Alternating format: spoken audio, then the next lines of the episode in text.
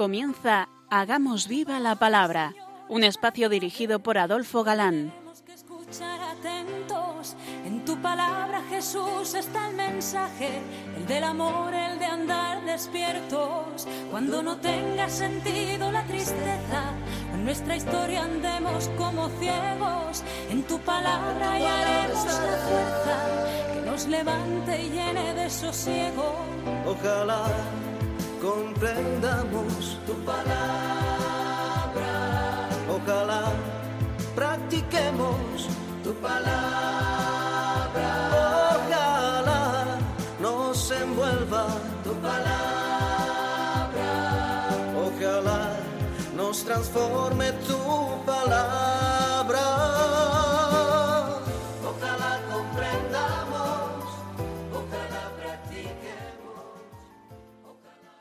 Hola amigos, bienvenidos al programa Hagamos viva la palabra.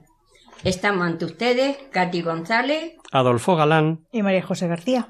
y es para nosotros un placer estar ante estos micrófonos de nuevo para compartir este tiempo en vuestra compañía, intentando, como dice el título de nuestro programa, hacer viva la revelación contenida en la Biblia, hacer viva la palabra. Bienvenido a este espacio donde seguimos analizando las cartas apostólicas, en concreto la carta de Santiago, eminentemente práctica y muy útil como veremos. Decíamos el último día que los preceptos de la ley forman un todo inseparable porque son la expresión de una misma voluntad divina. El legislador es único. Su voluntad es también única y por lo tanto única ha de ser la ley en la que se expresa. Finalmente, y como exhortación, Santiago da la última razón contra el favoritismo y es no hacer acepción de personas.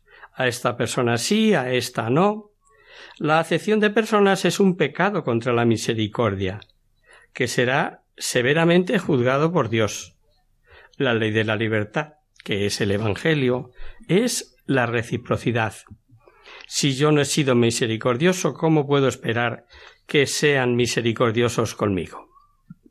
Las relaciones entre fe y obras es el punto central de la carta. Y ahora vamos a profundizar con el siguiente mensaje que vamos a leer. Hemos visto que no basta con escuchar la palabra, sino que hay que cumplirla. Y nos ha insistido el apóstol Santiago en que no se puede creer en Cristo y tener acepción de personas. Ahora pasa a desarrollar la tesis de que la fe sin las obras es incapaz de salvarnos. Es quizá el mensaje, el pasaje más conocido de esta carta. ¿Qué le aprovecha, hermanos míos, a uno decir yo tengo fe si no tiene obras? ¿Podrá salvarle la fe? Si el hermano o la hermana están desnudos y carecen de alimento cotidiano, y alguno de vosotros les dirige Id en paz, que podáis calentaros y hartaros, pero no les dieres con qué satisfacer la necesidad de su cuerpo, ¿qué provecho les vendría? Así también la fe, si no tiene obras, es de suyo muerta. Mas dirá alguno Tú tienes fe y yo tengo obras. Muéstrame sin las obras tu fe, que yo por mis obras te mostraré la fe. Dice claramente, en primer lugar, que la fe sin obras, las obras, no valen para salvar al hombre, dándole una forma un tanto dramática mediante esas dos interrogaciones. Santiago no pone en duda la necesidad de la fe para la salvación. Antes bien, la presupone. Lo que quiere decir es que la adhesión a Cristo mediante la fe no ha de ser puramente teórica, sino que ha de manifestarse en las obras. Quien se contenta con las buenas palabras sin practicar las obras de la misericordia para con sus hermanos cristianos, está haciendo un alarde de una fe a la que falta una cualidad esencial para ser eficaz en el orden de la salvación. Esta doctrina está, en sintonía con el Evangelio. Recordamos que Cristo dice No todo el que dice Señor, Señor entrará en el reino de los cielos, sino el que hace la voluntad de mi Padre que está en los cielos. Por consiguiente, la fe en Dios no aprovechará si no va acompañada con la observancia de los mandamientos. De la, la fe de la que habla la carta en todo este pasaje es la virtud teologal de la fe. Esa fe que es la adhesión de la inteligencia y de la voluntad a la autoridad de Dios, que es quien revela. Algunos cristianos, aunque poseían esa fe, se preocupaban poco del cumplimiento de las obras de caridad, creyendo que podían salvarse sin su cumplimiento. Y Santiago afirma con toda claridad que es necesario su cumplimiento para poder salvarse. Y obviamente, no se refiere aquí a las obras exteriores de la ley mosaica, sino a las obras buenas en general. La controversia de la primitiva Iglesia con los judaizantes acerca de la observancia de la ley antigua parece que todavía no había estallado en ese momento de la carta. Y la enseñanza del apóstol no va, pues, contra los judaizantes a los que combate San Pablo en su epístola a los Gálatas y a los romanos, que vimos en su momento. Para los judaizantes que se oponen a Pablo, como recordaréis, bastaba cumplir materialmente las prescripciones impuestas por la ley para asegurarse la salvación. Recordad eh, eh, la importancia que le daban al sábado. La intención con que hacían no tenía mayor importancia. Y contra esa falsa doctrina es contra la que lucha de continuo San Pablo, enseñando que en adelante, para obtener la salvación, no era ya necesaria de la práctica de la ley, sino que bastaba la fe. Claro, es otro contexto, es otro modo de enseñarles lo mismo. Pero no una fe cualquiera, obviamente, sino la fe movida por la caridad. De este modo, San Pablo coincide plenamente con Santiago, no hay el más mínimo antagonismo como muchos han pretendido querernos hacer ver. Exige la fe unida a las obras de caridad. Nada hay que indique lo contrario, aunque algunos se empeñen en ello. Además, ya dijimos que la epístola de Santiago es probablemente anterior a las cartas de San Pablo. El ejemplo que pone es clarísimo. Si un hermano o una hermana, es decir, cristianos unidos a Cristo y participantes de una misma fe que lo están pasando mal, le despedimos con buenas palabras, sin hacer nada en favor suyo, no valdría para nada ante Dios. Sería, y lo dice clarísimamente, una fe muerta. Y hemos de puntualizar que las obras de que nos habla no son las obras legales, como os aludía antes de Pablo, el cumplimiento de la ley mosaica, sino las obras buenas de caridad, y decía al que se gloriaba de la fe sin las obras. Te invito a mostrarme tu fe sin obras. Y reta diciendo No lo podrás hacer, porque la fe, siendo algo interior, no puede verse o comprobarse a no ser que se manifieste al exterior mediante las obras. Yo, en cambio, que tengo obras, puedo mostrarte mi fe, pues de ella proceden esas obras. Y ahora, mediante preguntas y respuestas, formulado al estilo de la diatriba griega, va a demostrar que la fe no puede ser atestiguada más que por la obra. Escuchemos. ¿Tú crees que Dios es uno? Haces bien. Mas también los demonios creen y tiemblan. ¿Quieres saber, hombre vano, ¿Qué es estéril la fe sin las obras? Abraham, nuestro padre, ¿no fue justificado por las obras cuando ofreció sobre el altar a Isaac, su hijo? ¿Ves cómo la fe cooperaba con sus obras y que por las obras se hizo perfecta la fe? Y cumplióse la escritura que dice, pero Abraham creyó a Dios y le fue imputado a justicia y fue llamado amigo de Dios. Ved, pues, cómo por las obras y no por la fe solamente se justifica el hombre. Y asimismo, Raab, la meretriz, ¿no se justificó por las obras recibiendo a los mensajeros y despidiéndolos por otro camino? Pues como el cuerpo sin el espíritu es muerto, así también es muerta la fe sin las obras. Creer en Dios es una cosa buena, y la fe, incluso la informe o muerta que permanece en el pecador, es también algo muy bueno, por ser un hábito sobrenatural infuso que no se pierde a no ser por un acto de apostasía, de renuncia expresa, vamos. Pero a esta fe le falta una condición necesaria, las obras. Del mismo modo que la fe de los demonios no les aprovecha en nada para librarse de su condenación, así también la fe sin obras del cristiano no le valdrá para salvarse. Para aclarar más su exposición, y sabiendo que la autoridad de la Biblia para un judío no tiene réplica, por ser palabra de Dios, dice al que todavía duda Si quieres ver que la fe sin las obras es estéril, no tienes más que considerar el ejemplo de Abraham y de Raab. El ejemplo de Abraham era el más eficaz para vencer a un judío, eh, convencer a un judío cristiano.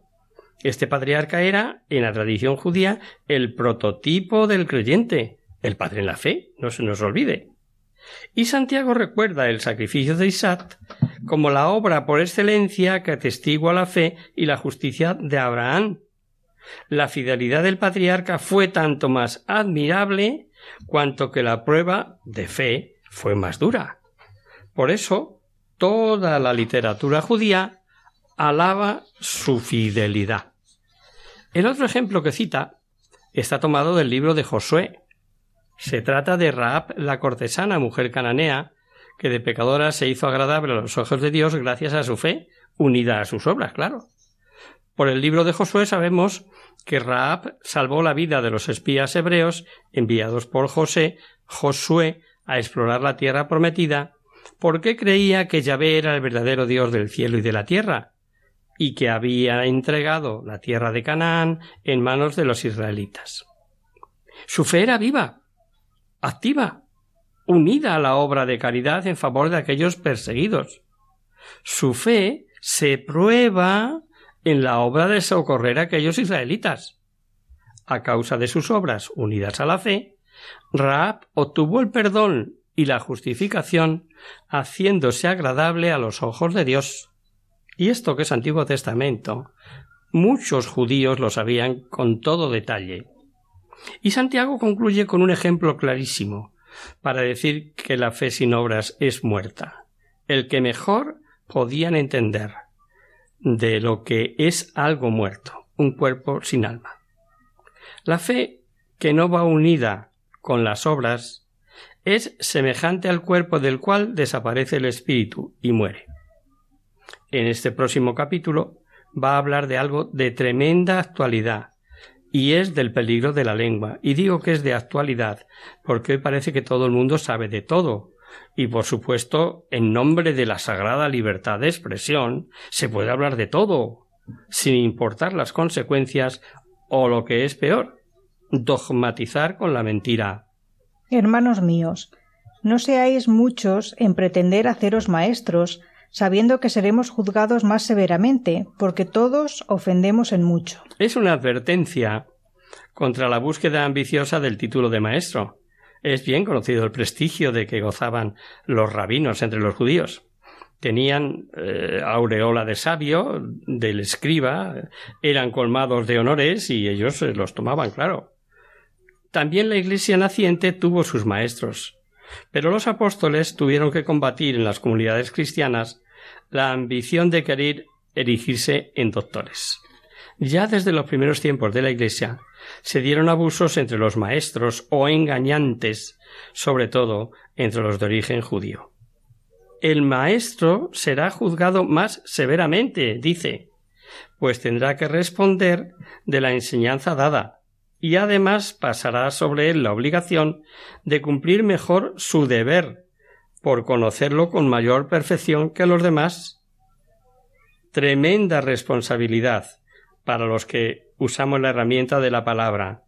No nos consideramos maestros, por supuesto, pero el consejo de Santiago nos viene de maravilla, sobre todo sabiendo que somos eh, fallones eh, llenos de debilidades, como dice la carta de San Juan, que en su día eh, veremos. Si dijéramos que no tenemos pecado, nos engañaríamos a nosotros mismos y la verdad no estaría en nosotros. Es de Juan, ya lo veremos en su momento. En esta línea de argumentación se va a dirigir ahora de falta de dominio en el uso de la lengua y sus consecuencias, y dice Si alguno no peca de palabra, es varón perfecto, capaz de gobernar con el freno todo su cuerpo. A los caballos les ponemos freno en la boca para que nos obedezcan y así gobernamos todo su cuerpo. Ved también las naves que con ser tan grandes y ser empujadas por vientos impetuosos se gobiernan por un pequeño timón a voluntad del piloto. Así también la lengua, con ser un miembro pequeño, se atreve a grandes cosas. Ved que un poco de fuego basta para quemar todo un gran bosque. También la lengua es un fuego, un mundo de iniquidad.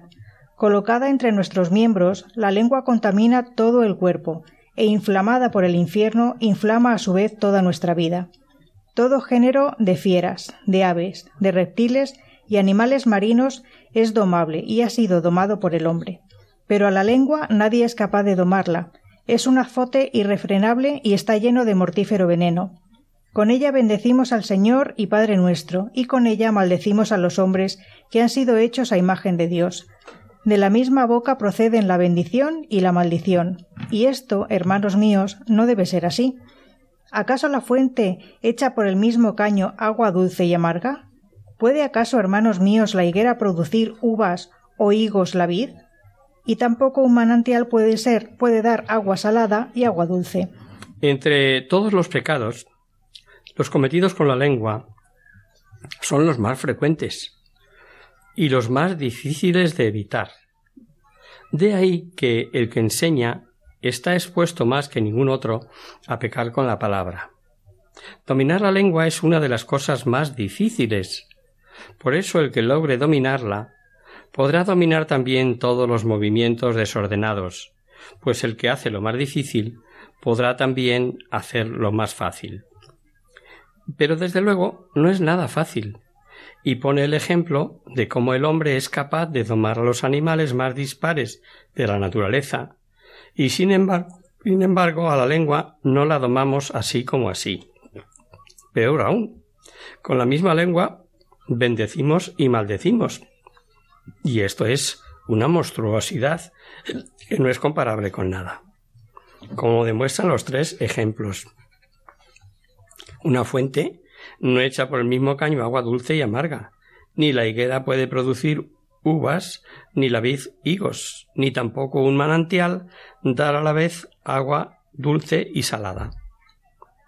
El lenguaje puede parecer hiperbólico o exagerado, pero, desgraciadamente, es cierto. Lo era entonces y lo es ahora.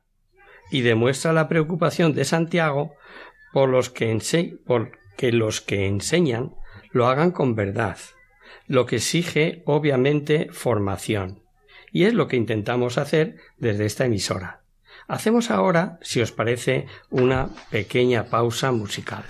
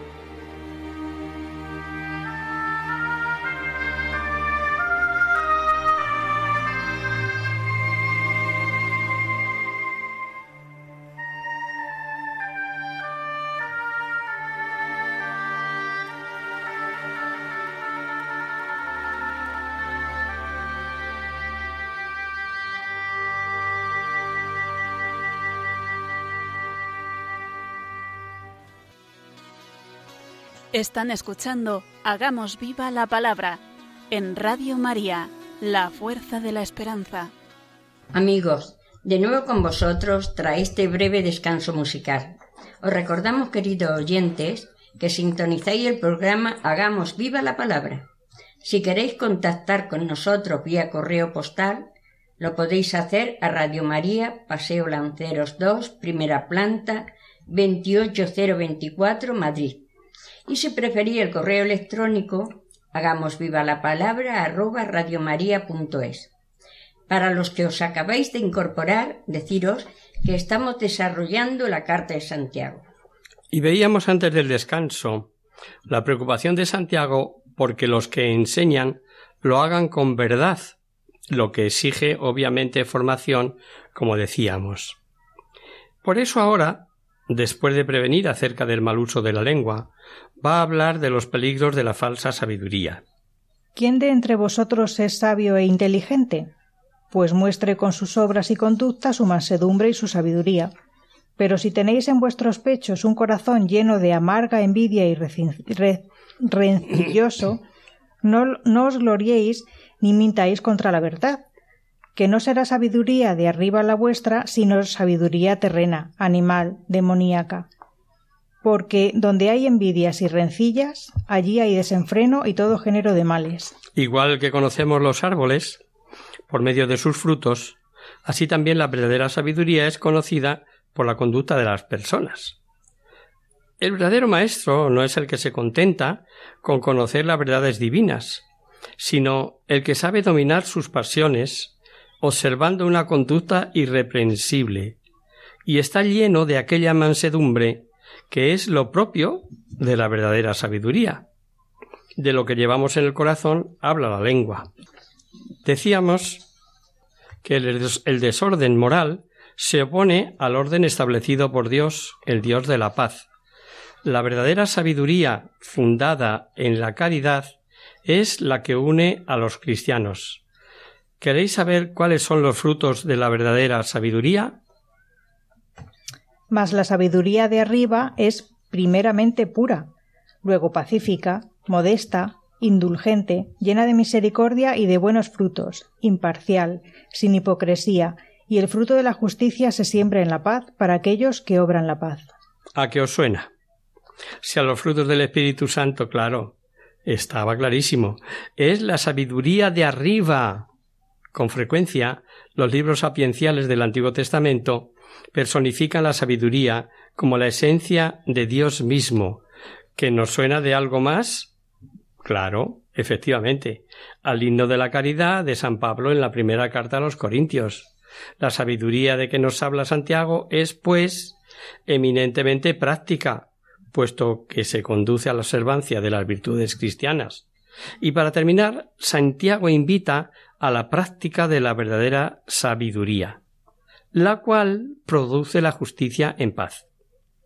El próximo capítulo, sabiendo que la ambición o el deseo de riqueza es la raíz de todos los males, como nos decía San Pablo, y produce discordias entre los cristianos, expone las causas que motivan esta discordia, la envidia de los pobres, la avaricia desmesurada de los mercaderes, y en fin, la injusticia de los ricos. Leamos y vamos analizando. ¿Y de dónde entre vosotros tantas guerras y contiendas? ¿No es de las pasiones que luchan en vuestros miembros? Codiciáis y no tenéis, matáis, ardéis en envidia y no alcanzáis nada. Os combatís y os hacéis la guerra, y no tenéis por qué no pedís. Pedís y no recibís, porque pedís mal, para dar satisfacción a vuestras pasiones. La verdadera sabiduría produce la paz, pero esta paz es turbada muchas veces por las querellas y los conflictos, y la causa, la causa de todo, son las pasiones desordenadas, es decir, la búsqueda sin más de los placeres y deleite de los sentidos y la comodidad de la vida. Para satisfacer estos deseos se necesitan bienes terrenos, como dinero, ropa, otras posesiones, los cuales se desean y buscan de manera prioritaria por todos los medios. Las guerras y las contiendas provienen de la codicia de bienes que no se poseen y se desean ardientemente. Entonces nace la envidia y los celos. Pero como ni con esto se obtiene lo que se desea, surge entonces la irritación, el enfrentamiento, que en muchas ocasiones llegan a actos de hostilidad frontal o soterrada. El análisis eh, psicológico de por qué Santiago hace esto es muy bonito. El motivo de no obtener lo que se desea, dice él, es la falta de la verdadera oración. No se dirigen a Dios con las verdaderas disposiciones, pues Dios da a todos generosamente. Solo quiere que se lo pidamos. Pero claro, esta petición requiere una buena intención. Y muy buena muchas veces no es cuando lo único que se pide es la satisfacción de placeres temporales. Se olvidan muchas veces del mandato del Señor. Buscad ante todo el reino de Dios y su justicia, y todo lo demás se os dará por añadidura. ¿Qué pasa? Pues que empezamos pidiendo en primer lugar la añadidura y claro, eso no quiere decir que no se puedan pedir los bienes terrenos. De hecho, nuestro Señor en el Padre nuestro nos manda pedir el pan de cada día y demás bienes de la tierra necesarios para la vida, a condición de que se haga con recta intención, o sea, para mejor cumplir la voluntad de Dios. Pues como dice la primera carta de San Juan, si pedimos alguna cosa conforme a su voluntad, Él nos oye. O sea que no podemos ni dudarlo, pero hay que pedir conforme a su voluntad. Y la segunda causa de discordias es, nos dice Santiago, el amor del mundo. Leemos. Adúlteros, ¿no sabéis que la amistad del mundo es enemiga de Dios? Quien pretende ser amigo del mundo se hace enemigo de Dios. ¿O pensáis que sin causa dice la Escritura el espíritu que mora en vosotros se deja llevar de la envidia? Al contrario, Él da mayor gracia, por lo cual dice Dios resiste a los soberbios, pero a los humildes da la gracia. Dios quiere para sí todo el amor del hombre, y eso es incompatible con el amor del mundo. Pero esta exigencia es difícil de cumplir, y podemos todos atestiguarlo, porque el mundo nos incita con sus atractivos. Por eso Dios, que nos ama ardientemente, dice la carta que nos otorga mayor gracia, nos da más gracia todavía, a fin de que podamos llevar a término algo tan difícil. ¿A quiénes otorga esa gracia? Sin duda los humildes. Los soberbios son amadores del mundo y en consecuencia no amadores de Dios. Y han tomado esa opción libremente. Los sencillos, los humildes, responden a la llamada divina, se someten a su voluntad y se confían en Él. A estos da el Señor esa gracia especial esa mayor gracia como amigos queridísimos y a quienes reserva la eterna bienaventuranza. Tercera causa, el orgullo. Someteos pues a Dios y resistid al diablo, y huiré de vosotros. Acercaos a Dios, y Él se acercará a vosotros. Lavaos las manos, pecadores, y purificad vuestros corazones, almas dobles. Sentid vuestras miserias, llorad y lamentaos. Conviértase en llanto vuestra risa y vuestra alegría en tristeza. Humillaos delante del Señor y Él os ensalzará. Y Él os ensalzará. Contra soberbia humildad, dice el catecismo. Y ese es el remedio. Y lo vuelvo a decir ahora, hablando del orgullo. Venceremos al diablo sometiéndonos a la voluntad de Dios. El diablo no tiene poder contra nosotros, sino en la medida en que nosotros se lo permitamos y en la medida en que no nos acerquemos a Dios, mayor será su ayuda para resistir al mal. Este acercarse no es algo teórico o meramente intelectivo.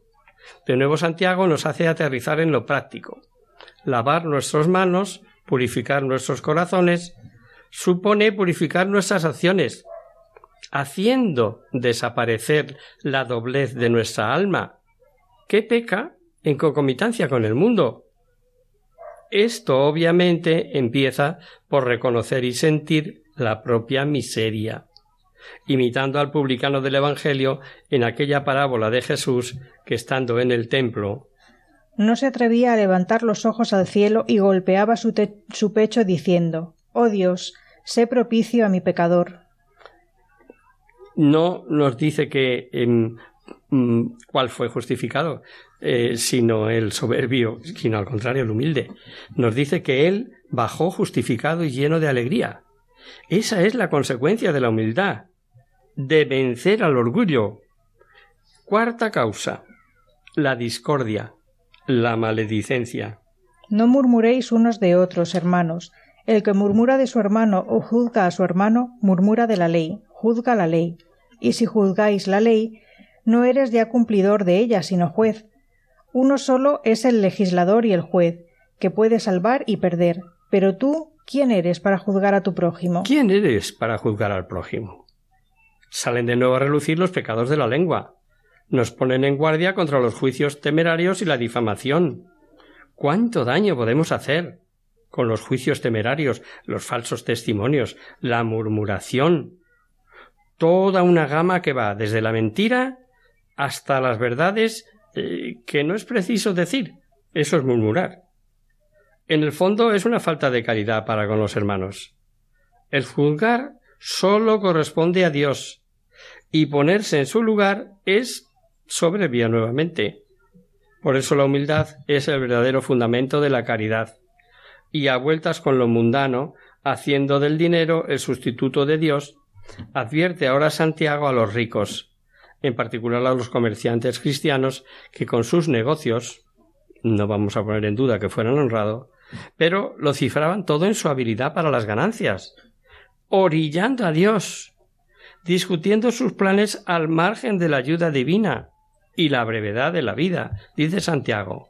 Y vosotros, los que decís hoy o mañana iremos a tal ciudad y pasaremos allí el año y negociaremos, lograremos buenas ganancias. No sabéis cuál será vuestra vida de mañana, pues sois humo, que aparece un momento y al punto se disipa. En vez de esto debíais decir si el Señor quiere y vivimos, haremos esto o aquello. Pero de otro modo, os jactáis fanfarronamente, y esa jactancia es mala, pues al que sabe hacer el bien y no lo hace, se le imputa a pecado. ¿Os suena esto? ¿Como para ahora, como para el siglo XXI, queridos amigos? ¿Verdad que es aplicable? Santiago no critica al comercio en cuanto a tal, sino que advierte y reprende a los comerciantes cristianos por el espíritu mundano en que cifraban sus ambiciosos planes le duele que obren solo por el afán de lucro y se olviden totalmente de la providencia divina. Por eso les invita a reflexionar sobre la caducidad de la vida. El mañana no nos pertenece. El futuro está únicamente en manos de Dios. Es el conocido de dicho de el hombre propone, pero Dios dispone. Este proceder es de insensatos, como insensata es la actitud del rico de la parábola del Evangelio de Lucas, que habiendo tenido una buena cosecha pensaba que ya tenía reserva para muchos años, prometiéndoselas muy felices, cuando escucha la voz del Señor que le decía Insensato, esta misma noche te pedirán el alma, y todo lo que has acumulado, ¿para quién será? Olvidamos lo más importante, la dependencia que tenemos de Dios y la brevedad de la vida. Termina Santiago el capítulo con una máxima general como es costumbre en él. Los hombres que conocen sus deberes y no los cumplen pecan. Parece que esto suena un poco fuerte a nuestros oídos, y es sencillamente por lo acostumbrados que estamos a no considerar como nocivos los pecados de omisión. Amigo, eso por un lado y por otro el considerarnos el ombligo del mundo, pues no consideramos ni la fragilidad humana ni la providencia divina en su justo término. Y como a renglón seguido pasa en el siguiente capítulo, que ya es el último a desglosar, las alegrías engañosas de los ricos. Y vosotros los ricos, llorad a gritos sobre las miserias que os amenazan. Vuestra riqueza está podrida, vuestros vestidos consumidos por la polilla, vuestro oro y vuestra plata comidos del orín, y el orín será testigo contra vosotros y roerá vuestras carnes como fuego. Habéis atesorado para los últimos días. El jornal de los obreros que han segado vuestros campos, defraudado por vosotros, clama, y los gritos de los segadores han llegado a los, a los oídos del Señor de los ejércitos. Habéis vivido en delicia sobre la tierra, entregados a los placeres, y habéis engordado para el día de la matanza Habéis condenado al justo, le habéis dado muerte sin que él os resistiera. Con un estilo muy parecido al de los antiguos profetas, que presentan como realizados o a punto de realizarse los castigos anunciados al pueblo de Israel, advierte a los ricos de las consecuencias de su soberbia, de su avaricia e injusticia, entregado a los placeres del mundo. Deberían lamentarse por la suerte que les espera, perderán sus bienes y serán condenados el día del juicio. Y el castigo no será temporal, sino eterno. Como veis, la carta de Santiago, eminentemente práctica, yendo a, la médula de cada cosa, es extraordinaria. Y por hoy lo vamos a dejar aquí. El próximo día seguiremos ahí eh, desmenuzando esta carta de Santiago.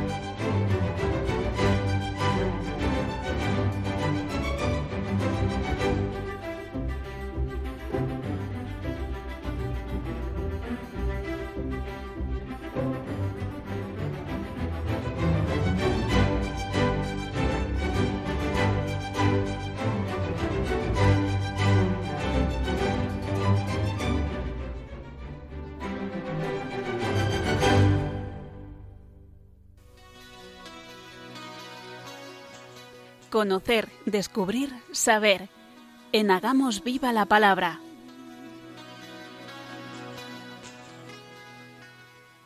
Comenzamos nuestro espacio de conocer, descubrir, saber.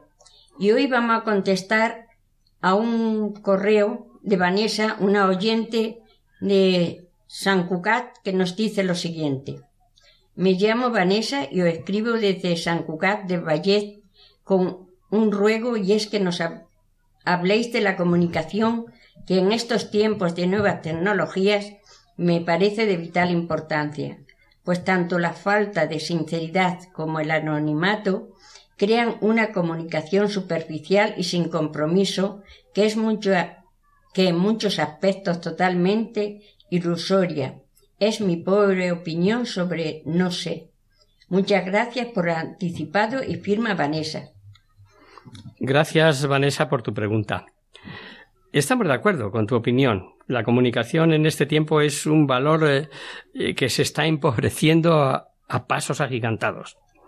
En la era de las nuevas tecnologías, como tú bien dices, la era en la que podemos hablar con casi cualquier persona en cualquier parte del mundo y a cualquier hora, la verdadera comunicación cada vez es menos frecuente.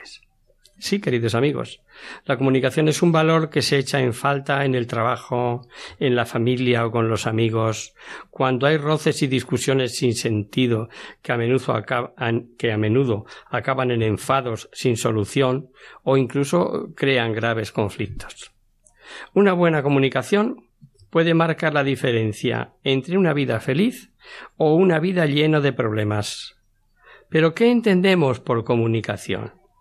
La comunicación es un valor que nos ayuda a intercambiar de forma efectiva pensamientos, ideas y sentimientos con las personas que nos rodean, en un ambiente de cordialidad y buscando el enriquecimiento personal de ambas partes.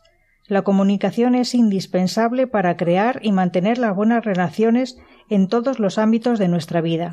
Entender y hacerse comprender es un arte que facilita la convivencia y la armonía, pero desgraciadamente no está siendo así. Pero no nos confundamos, amigos. No todas las personas con una conversación agradable poseen la comunidad, la, perdón, la capacidad de comunicarse eficazmente. Muchas veces cuentan anécdotas, experiencias o conocimientos, pero sin dar la oportunidad de que otros se expresen y compartan sus puntos de vista. En sí esto no es malo, pero no es buena comunicación. Al entablar un diálogo con otra persona, tenemos la oportunidad de conocer su carácter y manera de pensar, sus preferencias y necesidades. Podemos aprender de su experiencia o compartir gustos y aficiones. En otras palabras, conocemos a las personas y desarrollamos nuestra capacidad de comprensión. Solo así estaremos en condiciones de, de, servir al enriquecimiento personal de quienes nos rodean. Para que haya una buena comunicación entre dos o más personas, es imprescindible atenerse a unas normas mínimas de buena educación que todos conocemos en el fondo o, o que deberíamos conocer y vamos a recordar. Las vamos recordando y esbozando. Escuchar con atención. No acaparar la palabra evitar interrumpir, utilizar un lenguaje propio y moderado, esto es lo mínimo, imprescindible. Pero hay otros aspectos que contribuyen a conseguir una verdadera comunicación eficaz y enriquecedora. Os damos algunas ideas. Interés genuino por la persona, por sus cosas, sus problemas y su conversación. Tener presente que toda persona que se acerca a nosotros considera que tiene algo importante que decirnos, expresar una idea, hacernos partícipes de sus sentimientos o preocupaciones, pedirnos consejo o ayuda. Saber preguntar. A pesar eh, del esfuerzo por expresar las cosas con claridad, no siempre eh, se toman en el sentido correcto. Incluso hay veces que se habla de lo mismo, pero en diferentes términos, lo que lleva a una discusión eh, sin motivo y sin fin. Lo importante en estos casos es no quedarnos con la duda, y aclarar los que nos parece incorrecto, equivocado o agresivo para evitar conflictos y sentimientos. Aprender a ceder. No empeñarse en que los demás compartan siempre nuestra opinión o forma de pensar. Al contrario, aprender a ser comprensivos, condescendientes y conciliadores. Y sinceridad ante todo. Expresar lo que pensamos si estamos convencidos de que es lo correcto, sobre todo en temas que afectan a la moral, las buenas costumbres y los hábitos. No se deben callar las cosas con el pretexto de no herir o violentar al otro, sino que se deben decir con delicadeza y claridad, dando a entender que nuestra intención no es criticar, sino ayudar. Evitar hacer burlas, críticas o comentarios jocosos. Si es necesario corregir, se corrige, pero sin hacer que nadie se sienta mal. No malinterpretar los gestos, movimientos o entonación con que se dicen las cosas. Hay personas que hacen demasiado énfasis al hablar. Antes de formarnos un juicio equivocado, hay que observar y aclarar. Observar el estado de ánimo de las personas cuando se acercan a nosotros. Nadie se expresa igual cuando está contento que cuando está triste. Si percibimos esta diferencia, sabremos qué decir y cómo actuar para evitar malentendidos. Mm, procurar hablar de temas interesantes que sirvan para formar criterio o ayudar o mejorar a las personas. Las conversaciones superficiales cansan. Aprender a ser cortés. Es de muy mal gusto mostrar prisa por terminar. Si no tenemos tiempo para atender a las personas, aplazaremos la charla para otro momento. Como veis, amigos, hay muchas formas de mejorar nuestra comunicación. Todo es cuestión de proponérselo e ir poniéndolas en práctica poco a poco. Y ahora, como es nuestra costumbre, os vamos a contar un cuento sobre el valor de la comunicación un sultán soñó que había perdido todos sus dientes. Al despertar, mandó llamar a un sabio para que interpretase su sueño. Qué desgracia, mi señor, dijo el sabio. Cada diente caído representa la pérdida de un pariente de vuestra majestad. ¡Qué insolencia! ¿Cómo te atreves a decirme semejante cosa? Fuera de aquí. Castigadle. gritó el sultán enfurecido. Más tarde, el sultán consultó a otro sabio y le contó igualmente lo que había soñado y éste, después de escuchar al sultán con atención, le dijo Excelso señor, gran felicidad os ha sido reservada. El sueño significa que sobreviviréis a todos vuestros parientes. El semblante del sultán se iluminó con una gran sonrisa y ordenó que dieran cien monedas de oro al sabio. Cuando éste salía del palacio, uno de los cortesanos le dijo admirado No es posible. La interpretación que habéis hecho de los sueños es la misma que el primer sabio, no entiendo por qué al primero se le pagó con un castigo y a ti con cien monedas de oro. El segundo sabio respondió Amigo mío, todo depende de la forma en que se dice. Uno de los grandes desafíos de la humanidad es aprender a comunicarse. De la comunicación depende muchas veces la felicidad o la desgracia, la paz o la guerra. La verdad puede compararse con una piedra preciosa, si la lanzamos contra el rostro de alguien puede herir, pero si la envolvemos en un delicado embalaje y la ofrecemos con ternura, ciertamente será aceptada con agrado. Ya veis, queridos oyentes, la misma noticia dicha con unas palabras o con otras puede tener consecuencias bien distintas. ¿Cuántos disgustos evitaríamos si pensáramos un poco más antes de hablar? Y antes eh, de despedirnos os acercamos con un pensamiento en esta ocasión de Robert Barton, escritor y clérigo inglés. Una palabra hiere más profundamente que una espada. Esperamos haber aclarado tus dudas, querida Vanessa. En cualquier caso, aquí nos tienes. Aquí nos tenéis en general, queridos oyentes, para ampliar la explicación si algo no os ha quedado claro o para cualquier otra duda o cuestión que tengáis. Y hasta aquí, queridos amigos, el programa de hoy. Os dejamos con nuestra sintonía y os recordamos que si queréis dirigiros al programa para cualquier duda, aclaración o sugerencia, participando en el espacio de conocer, descubrir, saber, estamos a vuestra total disposición y encantados de atenderos en la siguiente dirección. Radio María, Paseo Lanceros 2, primera planta 28024, Madrid. O bien, si lo prefería, al correo electrónico, hagamos viva la palabra arroba radiomaria.es. Os recordamos, queridos oyentes, que tanto este como el resto de nuestros programas lo tenéis a vuestra disposición en el podcast de Radio María en la página web www.radiomaria.es. El próximo miércoles, como sabéis, está el programa que alterna con nosotros. Por tanto, nosotros nos encontraremos de nuevo dentro de 15 días, si Dios quiere. Con una emisión interesante, pues Santiago, además de dejarnos claro que la fe ha de ir acompañada de obras, nos dará inestimable información del sacramento de la unción de enfermos, el que se denominó en el pasado extrema unción. Hasta el próximo día, amigos. Hasta el próximo día. Hasta dentro de quince días.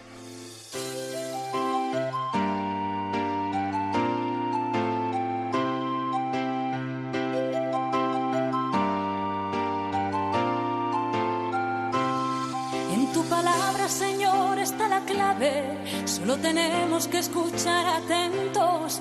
En tu palabra, Jesús, está el mensaje, el del amor, el de andar despierto. Así concluye Hagamos viva la palabra con Adolfo Galán. Andemos como ciegos, en tu palabra y haremos la fuerza que nos levante y llene de sosiego. Ojalá comprendamos tu palabra.